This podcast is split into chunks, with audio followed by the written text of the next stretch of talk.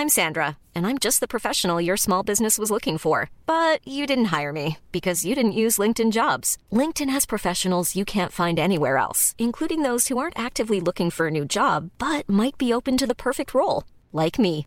In a given month, over 70% of LinkedIn users don't visit other leading job sites. So if you're not looking on LinkedIn, you'll miss out on great candidates like Sandra. Start hiring professionals like a professional. Post your free job on linkedin.com/people today. L'Entertainment Lab by Newton Studio, c'est le podcast 100% Brain Entertainment.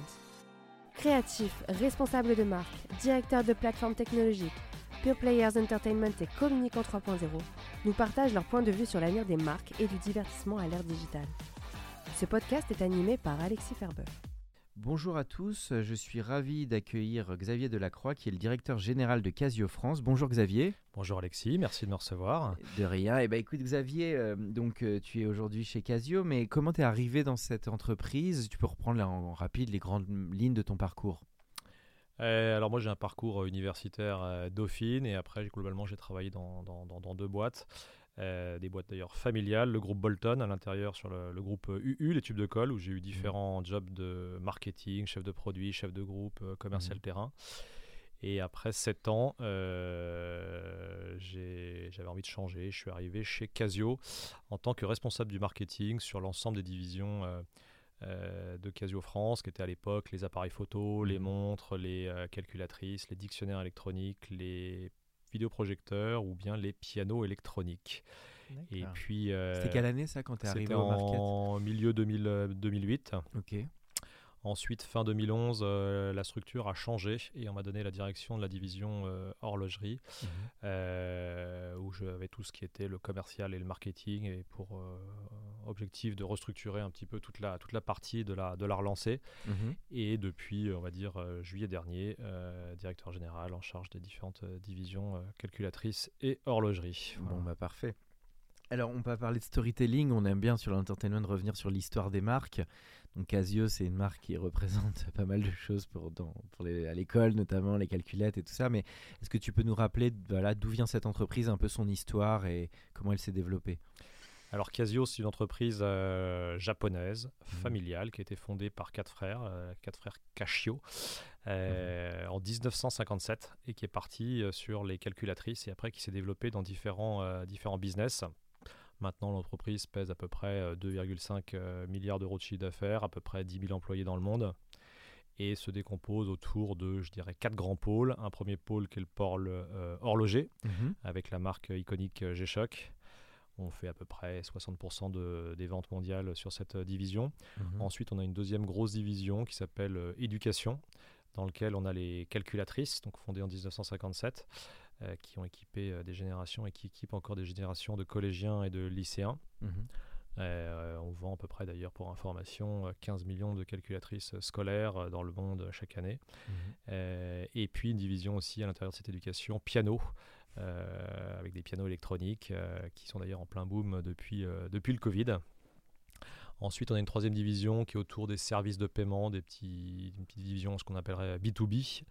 Et euh, une quatrième division qui est en train d'éclore, ce qu'on appelle nouveau business, parce que le groupe est en train de se, de se restructurer et lance des nouveaux business euh, sur les thématiques euh, du moment, les tendances santé connectée, sport connecté, où on a d'ailleurs euh, signé un partenariat avec ASICS euh, et on est en train de coproduire des, des- des produits ensemble et qui sont lancés pour l'instant euh, sur le marché japonais, un marché euh, test avant de, avant d'éventuels lancements C'était le, dans le lié aux différents frères, ces différentes lignes de produits Ou quel est la co- le dénominateur commun, tu dirais, de toutes ces lignes? C'est le- l'aspect élec- commerce électronique Alors on est dans le commerce électronique, les Oui. montres sont arrivées un peu plus tard en 1974, mais ils ont toujours eu un credo, euh, euh, alors ce qu'on appelle en français la, la- la- la- la raison d'être, mais c'est Oui. créativité et contribution.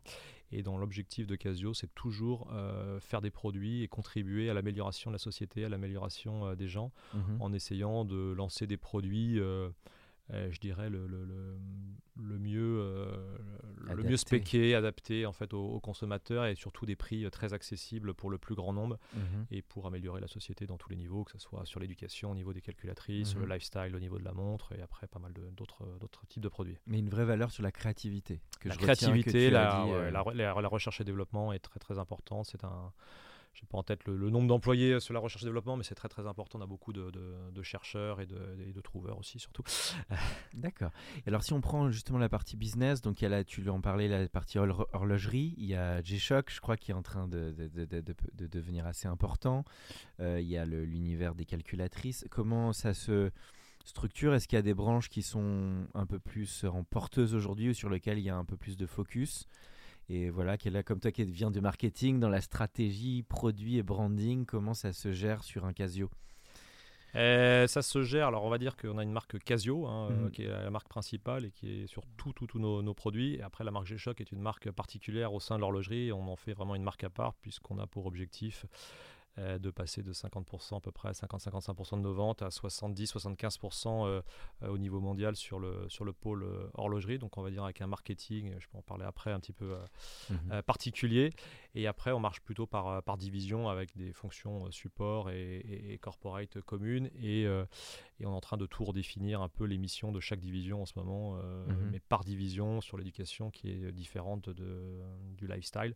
Tout ça avec ce credo de la, de la créativité et de la contribution à la société D'accord. C'est quoi les, alors pour les gens qui connaissent moins euh, le cœur de ces business, les, challenges de ce type de, produit? J'imagine qu'il faut taper du, on est sur du B2C, donc il y a forcément des enjeux de communication qui sont forts, il y a des enjeux de distribution. Euh, quels sont un peu les, voilà, les enjeux de production aussi Mais est-ce que tu peux parler des enjeux business qui sont derrière ces différentes lignes de produits?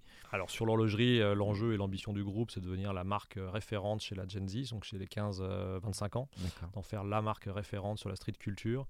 Ça, c'est l'ambition numéro un. On est aussi en pleine transformation euh, de e-commerce, de CRM. On est en train de tout mhm. rechanger, toutes nos infrastructures digitales. Qui pèse aujourd'hui combien l'e-commerce sur le, par rapport au physique? Alors au niveau mondial, c'est pas énorme, on est à 3, 3 5, 5%, mais euh, on a un certain nombre de pays, on a les, ce sont des distributeurs, donc on ne comptabilise pas le e-commerce là-dessus.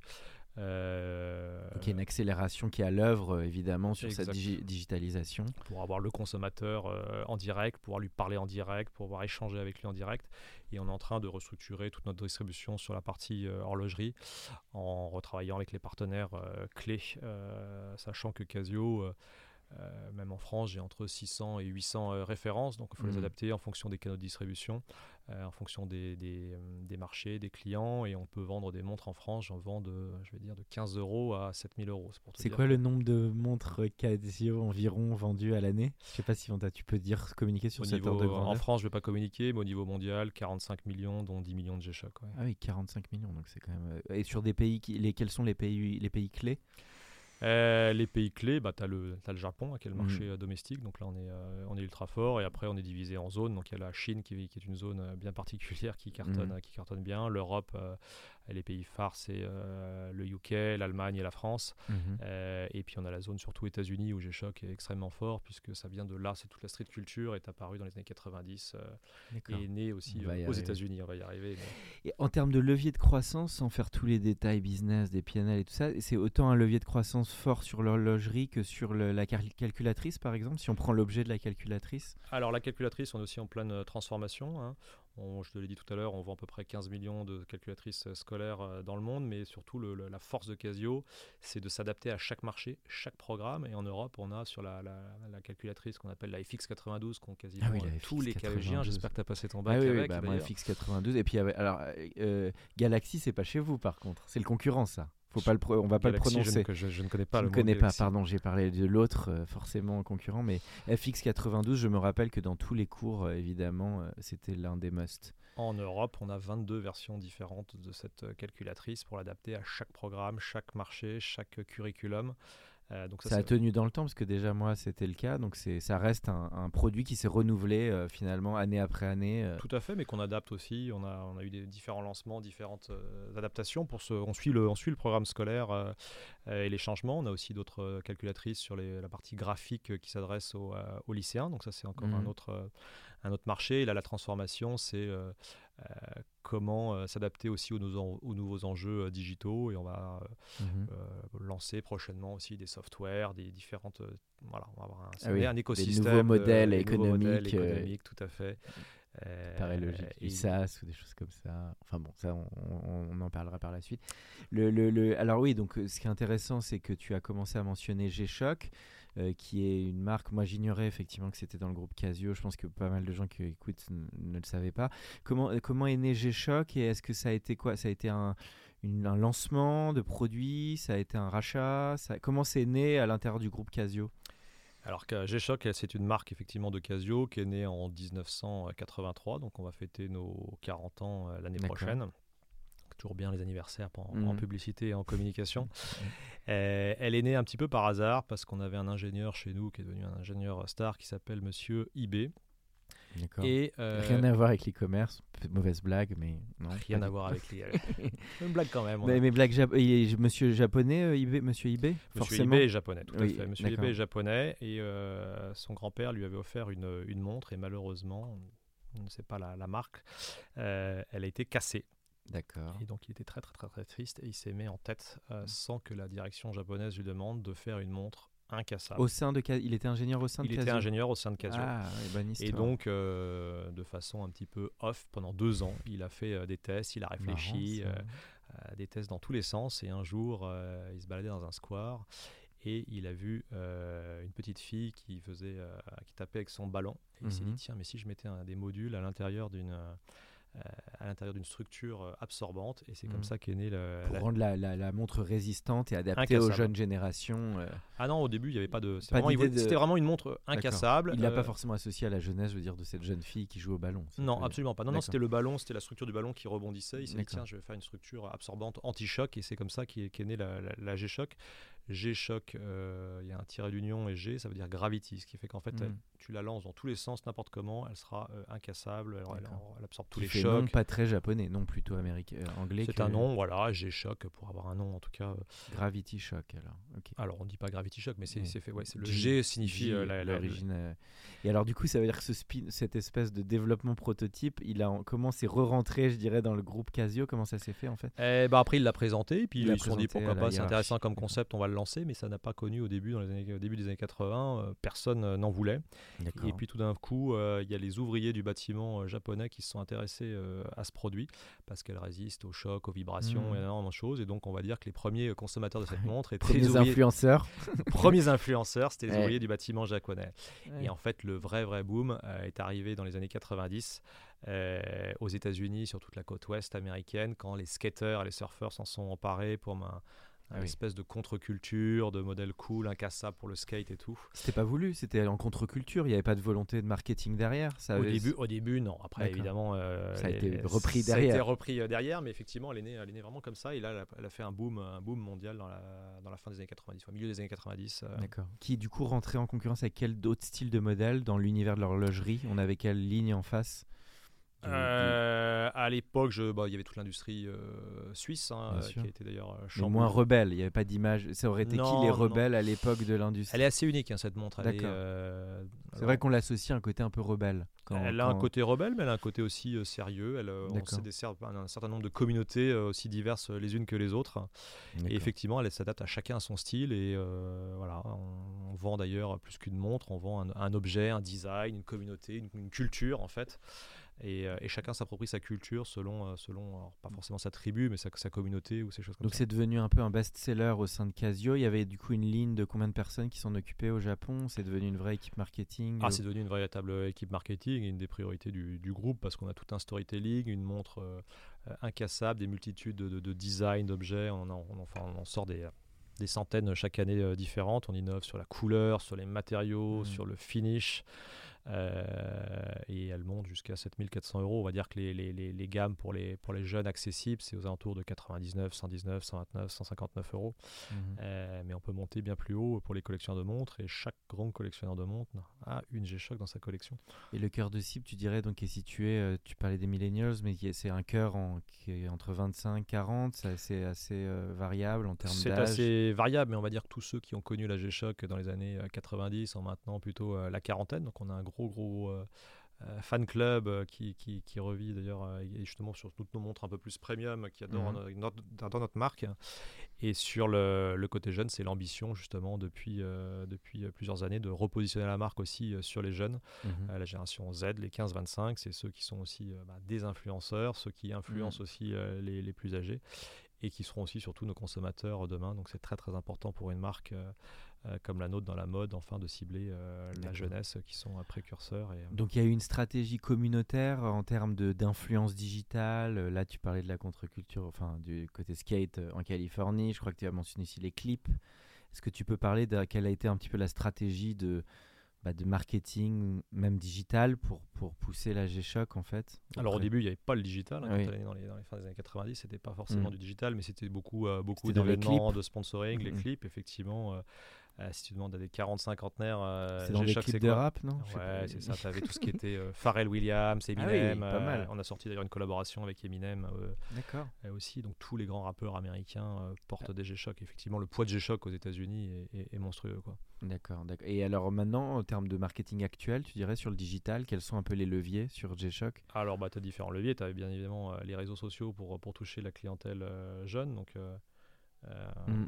Euh, tout ce qui est euh, Facebook, Instagram, bien évidemment, mais on est en train d'arriver sur Snapchat, TikTok, YouTube. Euh, mhm. ça, c'est la première chose. Il y a le deuxième pan de la stratégie, c'est les collaborations. Mhm. Collaboration avec des marques, collaboration avec des artistes.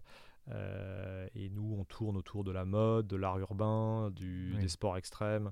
Euh, Univers assez aspirationnel. Et de la musique, on va dire que c'est les cap territoires de marque euh, là-dessus. Donc on, sort beaucoup, beaucoup de collaborations. On en sort d'ailleurs une aujourd'hui. Euh, avec qui C'était aujourd'hui C'est un jeu avec la Rubik's Cube. D'accord.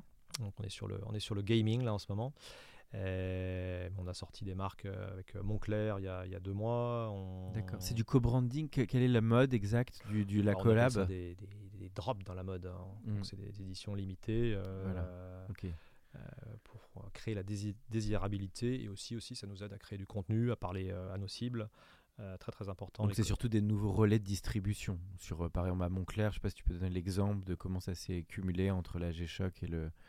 Eh ben, c'était un, partenariat avec un, un, magazine d'ailleurs. média international qui s'appelle Ice Nobility et, et Montclair et Casio est distribué uniquement dans les magasins Montclair pour toucher une, une cible euh, complémentaire de la nôtre, euh, assez, assez fashion et, hype, et nous donner un, côté assez premium exclusif. quoi. D'accord. C'est un levier très fort, ce public, aujourd'hui, en termes d'achat de, de, montres? C'est un public en vraie croissance? Ah ouais, et puis les jeunes, en plus, ils attendent l'édition limitée. C'est en fait, on suit un peu l'engouement. C'est un peu la même chose que sur le marché des sneakers, des baskets, qui sortent des drops avec des collaborations euh, sans arrêt. Et c'est un petit peu ça qui donne aussi la force et le, et le, et le, pouvoir de la marque euh, qui après se retrouve aussi sur des seconds marchés. Donc finalement, il y a une espèce de, de, de, mhm. valeur de la marque qui se crée auprès des jeunes qui savent très très bien comment tout fonctionne dans le business. Euh, il faut être extrêmement transparent avec eux. Il faut, euh, mhm. mais c'est comme ça qu'on s'adresse beaucoup avec créer la désirabilité, créer du contenu spécial et surtout les, les distraire et oui. Entertainment Lab, c'est exactement ça auprès des jeunes quoi il faut on les va, on va on va y arriver justement. Alors juste petite question de, culture. Justement l'aspect groupe euh, Casio versus G-Shock un peu qui est une marque autonome comment est-ce qu'il y, avait l'idée qu'on sache que c'est Casio derrière ou pas forcément d'avoir une autonomie de la marque? Il y a une autonomie de la marque mais il y a marqué sur toutes les G-Shock il s'est brandé Casio euh, aussi. Casio c'est la caution de la qualité euh, pour information, je t'ai dit tout à l'heure qu'on vend 45 millions de montres par an. Euh, en France, on a moins de 1% de taux de retour, donc on est connu pour notre qualité, pour notre durabilité, et ça, ça reste euh, prépondérant dans tous les, tous les produits, toutes les lignes de produits Casio. Casio, c'est aussi l'innovation.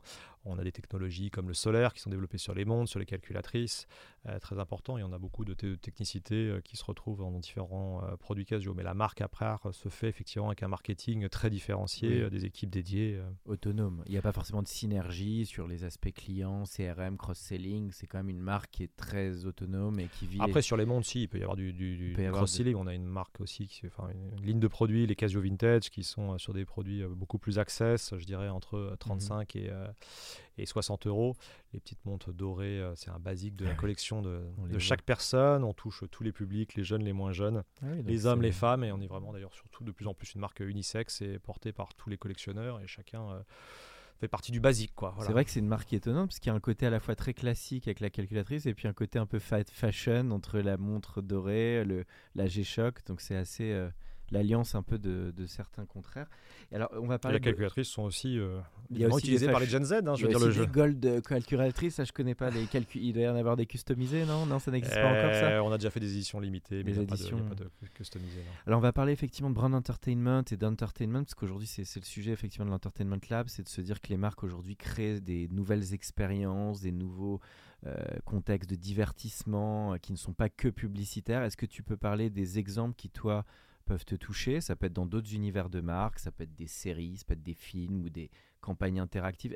Qu'est-ce qui, toi, tu trouves est intéressant, qui se passe et qui peut peut-être faire évoluer un petit peu le, visage du marketing en la matière? Bah, euh, déjà pour toucher tout ce qui est tout ce qui est jeune, c'est d'être présent euh, là où ils sont, donc euh, déjà cibler euh, aussi bien les réseaux sociaux, mais tous les médias qu'ils lisent, mhm. être dans tout ce qui est toutes les séries là où ils sont, que ce soit sur Netflix, dans Lily Paris, par exemple, ou dans Lupin, ou dans Lupin, dans tous les clips de, de, hip-hop qu'ils regardent. Ça c'est extrêmement visionné par par tous les par tous les jeunes.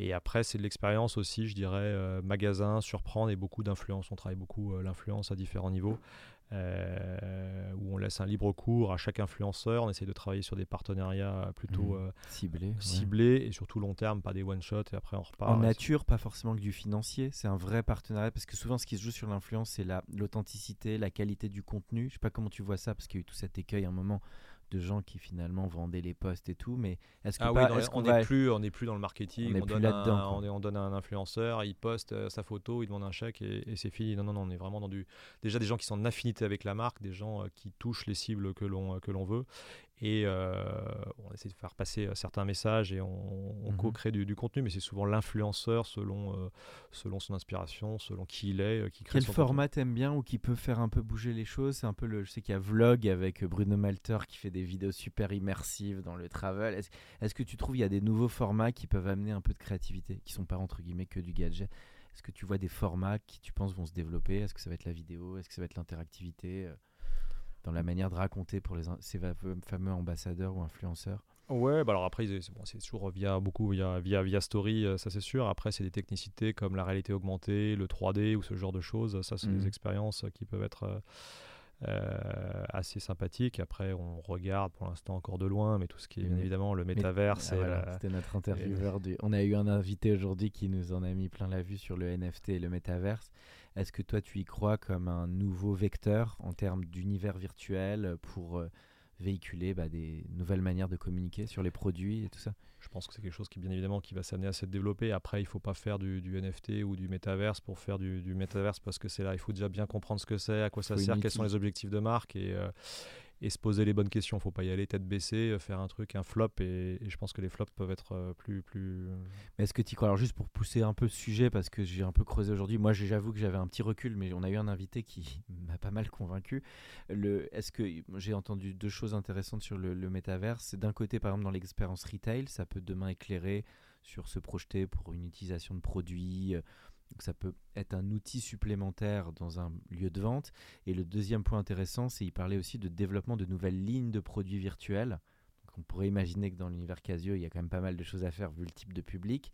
Est-ce que tu crois à ces deux briques en termes de levier, potentiellement business, communication euh, Après, je sais pas tu peux, peux peut-être pas tout dévoiler, parce que là, je te vois, je sens que bon, il y a peut-être des trucs en réflexion, mais sans trop peut-être tout dévoiler, quelles sont un petit peu tes convictions là-dessus?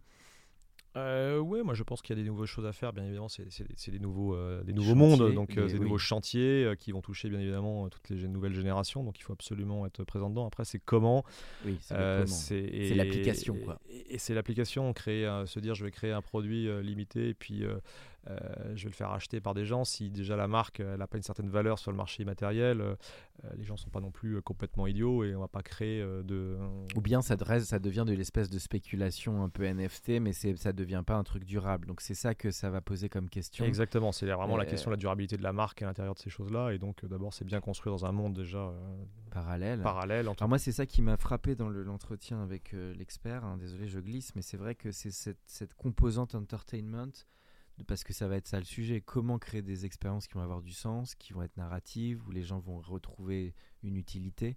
Donc ça finalement, ça va poser des vraies questions, un peu comme les studios de jeux vidéo, en fait, de, raconter les histoires. Donc il va y avoir des vraies questions de production derrière pour rendre ça euh, finalement euh, tenir les gens en haleine comme on tient en haleine devant Netflix sur les séries. Donc c'est là où va, il va falloir démontrer le truc. Donc il y a du taf à mon avis, mais il y a du taf et puis il y a des, il y a des boîtes qui vont les qui vont défricher un peu la chose parce qu'ils sont toujours en avance, et notamment l'industrie du luxe.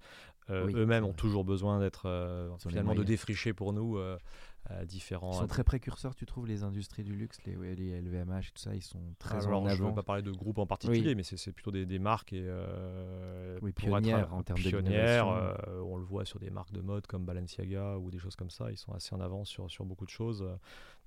Et tous ces gens-là, pour être à la pointe, effectivement, c'est eux qui vont défricher la chose. Et si ça prend chez eux, bon, après, c'est comment on passe sur un, un, niveau 2 de marque, je dirais. Euh, ce qui est intéressant, c'est que tu as parlé aussi un peu de placement de produits. Tu as parlé des clips des années 90, mais aussi des clips récents.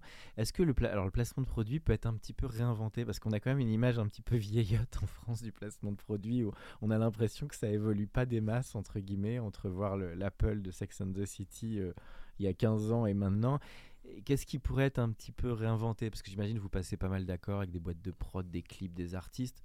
Comment tu vois ce truc-là en fait? Ça, Comment ça peut bouger? Ça fait partie d'une euh, stratégie euh, marketing pour de la visibilité. Hein. C'est de, de l'awareness et que les gens euh, associent à un certain univers. Donc nous, on n'est pas assez présent dans tout ce qui est euh, hip-hop, effectivement, le, en soi, le placement produit, c'est pas, c'est pas complètement nouveau. Il y a un apport financier ou pas tout le temps? Ça peut être de l'apport en nature juste ça, ou, il y a souvent du financier Ça dépend de l'impact. Ça dépend, ça dépend les artistes, ça dépend. Euh, tout, est, tout est possible, tout est envisageable. Après, il y a des artistes qui sont en affinité, qui portent déjà les choses. Donc après, c'est comment on amplifie. Euh, mais en fait, ce qui est important, je pense, c'est que les jeunes générations, euh, ils sont habitués maintenant à toutes les techniques de marketing. Ils sont absolument pas choqués de voir. Euh, ils sont pas dupes non plus. Ils sont pas dupes non plus, non, non, tout à fait. Mais le tout, c'est d'être clair. Et, et qu'il y ait une authenticité. Parce que je sais pas, tu as assisté, j'imagine, à un certain nombre de clips. Tu utilisais les, les, les montres notamment ou, Alors, bah, je, je, suis un peu, j'ai pas été sur le, sur le tournage moi, mais on a un artiste avec qui on a travaillé, on a fait placer plusieurs placements de clips. Euh, s'appelle Joule, hein, qui est quand même le plus mhm. gros artiste de hip-hop euh, en France. Et lui, il aime tellement nos montres, on lui a pas demandé. Il a créé deux chansons, ah, une qui s'appelle G-Shock et l'autre Macasio. Ça, c'est pas mal en brand entertainment. Ah, ça, c'est pas mal, ça, tu vois. Donc, euh, et il n'a pas demandé les royalties derrière. Absolument. et vous non plus. bah, ça, ça s'appelle oui, du placement de produits authentique parce qu'il aimait une marque. c'est vrai que c'est pas, ça arrive pas tout le tout, c'est travailler en affinité avec des gens qui sont vraiment, qui, sont convaincus et qui aiment la marque. C'est pas, pas du fake. Quoi.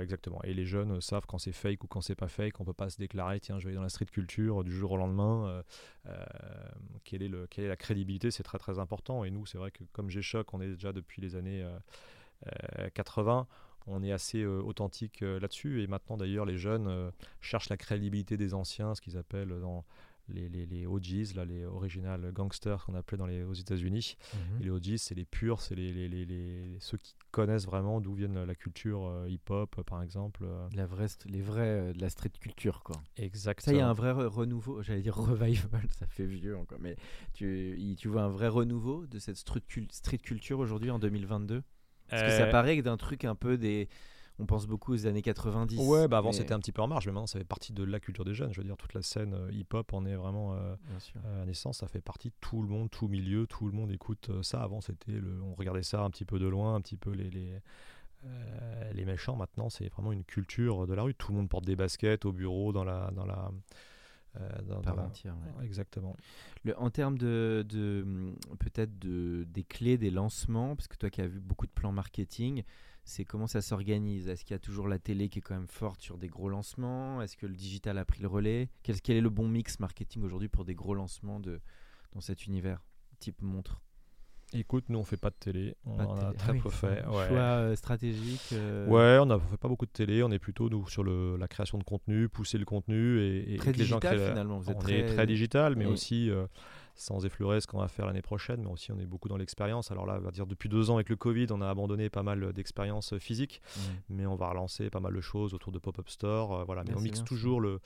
On va essayer de mixer le, physique et le digital. Il y aura toujours du digital, quoi qu'il arrive, dans chaque expérience. Le digital, tu y crois beaucoup, toi? Le digital, on mixe tout. On est toujours dans les.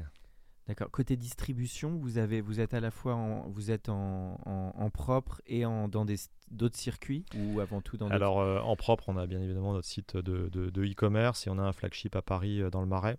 Mhm. Euh, j'ai Shock Store Paris, rue Sainte-Croix de la Bretonnerie. Je fais la publicité si tu as des mhm. auditeurs parisien, c'est vraiment notre flagship sur lequel on peut recevoir des influenceurs, des clients, des journalistes, on fait des événements, des lancements. Euh, donc là, c'est absolument euh, fabuleux. Puis on a un lieu d'expérience de la marque qui est, euh, qui est incroyable. Mhm. Et après, non, on travaille principalement avec du, avec du wholesale sur tous les canaux de distribution. On vend euh, sur des circuits fashion ou comme le Citadium, on vend dans les grands Mhm. magasins. Euh, le core business, c'est tout ce qui est l'horloger euh, bijoutier, chaîne ou, indépendant, avec différentes euh, strates de- en Mhm. fonction des prix, des gammes. On les, on les met chez les uns ou chez les autres. On est aussi dans le sport. Et puis l'armée, parce qu'on a aussi une montre indestructible, donc une marque qui est absolument plébiscitée par toutes les populations euh, militaires, police, euh, euh, pompiers. On est euh, une équipe, le GIGN par exemple. On est euh, euh, partenaire de la brigade des sapeurs-pompiers de Paris. On a signé un, un partenariat cette année avec eux. Et on sort d'ailleurs des collaborations avec eux. On est partenaire du ministère de la Défense euh, en Angleterre. Donc on a, des, on a série- on a lancé des séries avec la Royal Air Force, la Royal Navy, des choses comme ça. C'est bien. Donc très niche, très affinitaire sur des, des communautés. En fait, c'est un ensemble de communautés. On a euh, beaucoup de gens euh, euh, qui, ont des qui, qui font des travaux euh, manuels, qui nous, qui Mhm. nous achètent. hein. Ça peut être des agriculteurs, euh, des cuisiniers euh, et autres. On a tout ce qui est militaire, on a tous les gens dans la mode, on a euh, les collectionneurs de montres. Et en fait, on s'adresse euh, différemment à différents types de communautés. On a une espèce de des programmes marketing et on essaie Comment on cible vachement bien les communautés? Pour toi, c'est quoi les clés? Parce que c'est pas, c'est pas si simple finalement. Ouais, parce que déjà, oui, vous avez une base client qui est déjà bien dynamique, donc ça, c'est pas mal. On a une grosse, grosse base de fans au niveau euh, mondial et on, s- Ouais. on se reconcentre principalement sur nos 5 millions de fans qui ont des collections euh, entre 20, 30, 40, voire beaucoup plus euh, de montres. 5 millions, c'est aussi la taille, ces communautés d'une des pages social média Tu sais, En termes d'abonnés, Ah, pas. sur Facebook, on est à 10 millions à peu près de, de- D'accord. de fans au niveau euh, mondial. Et après, on a une communauté qu'on essaie de, de- qu'on va retravailler de 50 millions qui sont des acheteurs euh, entre 3 à 4 montres. Et après, cibler la cible d'en dessous. Mais chaque, à l'intérieur de chaque communauté, on a des communautés bien différentes. C'est la particularité de G-Shock. Vous êtes parti sur un, parce que ça me fait penser à ce que disait le patron de Yamaha, il nous disait sur l'aspect média que Yamaha est devenu avec 30 millions de finalement de visiteurs entre tous les sites. Est-ce que vous êtes, c'est assez poussé aussi en termes de de website qui a une approche média, les contenus? Est-ce que vous êtes à une vraie dynamique, tu dirais brand content quoi? On l'a fait localement et de plus en plus. Et on est en train de tout restructurer, effectivement. euh, Dans ce sens. oui. Voilà, on est en train de changer là dans deux mois toutes nos plateformes euh, e-commerce pour avoir la même euh, mondiale.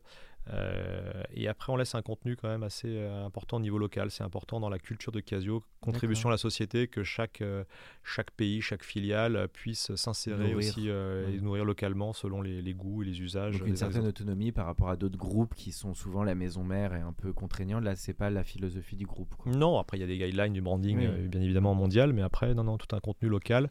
Et en fait, on se sert d'un contenu de Tokyo, un contenu euh, européen et puis un contenu euh, local. Il y a eu des précédents sur, je pensais à- en t'écoutant à des projets comme 7 jours à la vanne où Pernod Ricard avait lancé des collections de courts-métrages. Il y a eu aussi euh, Ibis Expedition qui était une plateforme un peu de vidéo interactive de séries. Est-ce que euh, vous êtes allé loin? Parfois vous avez poussé le côté narration, un peu série. Euh, vous êtes allé là-dedans ou vous êtes plutôt resté sur des clips ou des petits contenus pour Ouais, on travaille avec des, avec des influenceurs, des youtubeurs ou des choses comme ça, mais on n'est t'es- pas, on a- on n'a pas produit de, de série. poussé.